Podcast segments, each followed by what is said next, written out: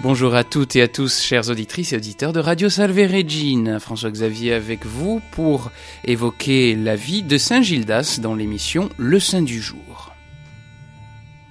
Gildas, surnommé le sage, naquit en Écosse vers la fin du 5e siècle. On le présente comme un homme de grande érudition.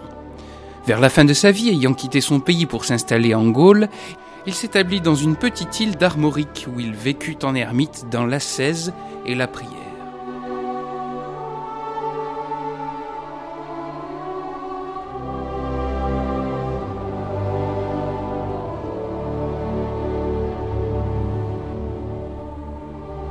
Des pêcheurs de l'île ne tardèrent pas à découvrir sa retraite et ils la firent connaître. On vint alors vers lui pour l'entendre enseigner la parole de Dieu. Certains parmi les auditeurs, voulant mener la vie monastique, Gildas bâtit pour eux un monastère non loin de là, dans le diocèse de Vannes, à l'extrémité de la presqu'île de Rouy.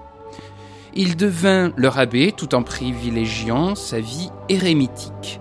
Ce monastère fervent semble avoir influencé d'autres communautés. Gildas contribua ainsi à donner un nouvel essor à ce genre de vie. Vers 565, il alla prêcher en Irlande où il acquit une grande réputation.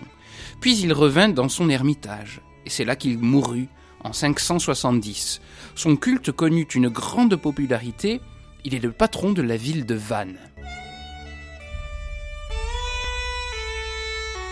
Quant à son surnom de sage, s'il lui vient certainement d'une sagesse toute humaine, il le tient plus encore de l'exercice d'une sagesse selon Dieu. Saint Gildas sut en effet mettre à profit la vie présente pour travailler à l'expansion du règne du Christ. Il le fit d'abord par sa vie d'intimité avec Dieu durant des heures de solitude au désert, puis dans les circonstances par lesquelles l'Esprit Saint parle et demande de quitter Dieu pour Dieu par sa prédication pleine de vigueur. Enfin par ses écrits. Entre autres ouvrages, il est l'auteur d'un livre historique et religieux sur l'Angleterre. Il y dénonce courageusement les attitudes des grands peu conformes à l'esprit évangélique. Gildas, comme Jean le Baptiste, savait et nous enseigne que la vraie sagesse ne confond pas soumission légitime et démission. Il est fêté également en ce jour dans l'Église orthodoxe.